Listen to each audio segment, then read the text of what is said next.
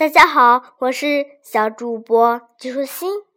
我们今天继续来研究科学的奇思妙想。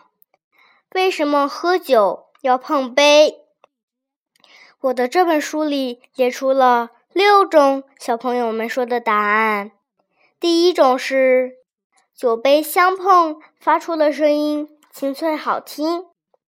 第二种说法是碰杯。就像打招呼一样，是出于礼貌。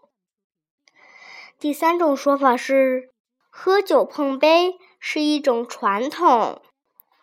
第四种说法是，为了增加聚餐的热闹气氛。第五种是，酒要碰过杯后才好喝。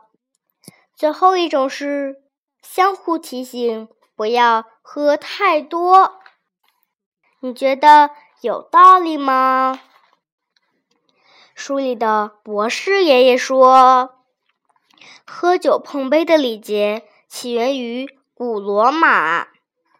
古罗马的武士们为了展示自己的武艺，常常要开展角力比赛。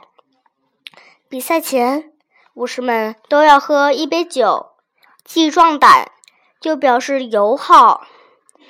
由于酒是事先准备好的，为了防止不怀好意的人在对方的酒里下毒，人们想出了一个办法，就是喝酒前双方都端起酒杯，把杯里的酒互相倒一些给对方，以此表明酒中没有毒。后来，这种喝酒的方式简化为碰一下酒杯，慢慢的，碰杯便成为了人们在饭桌上表示友好的一种礼节。小朋友，你知道吗？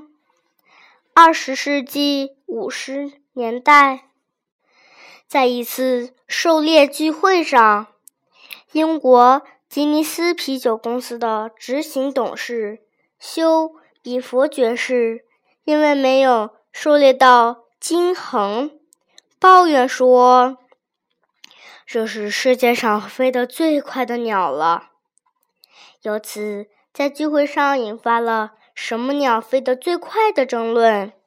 休比佛博士想，如果能编出一本世界之最的书。就能起到既为顾客助兴又能推销的作用。于是，请人编了一套吉尼斯世界纪录。没想到，这本吉尼斯世界纪录大全不胫而走，名声鹊起，远远的超过了吉尼斯啤酒。今天的节目就是这样啦，小朋友。拜拜。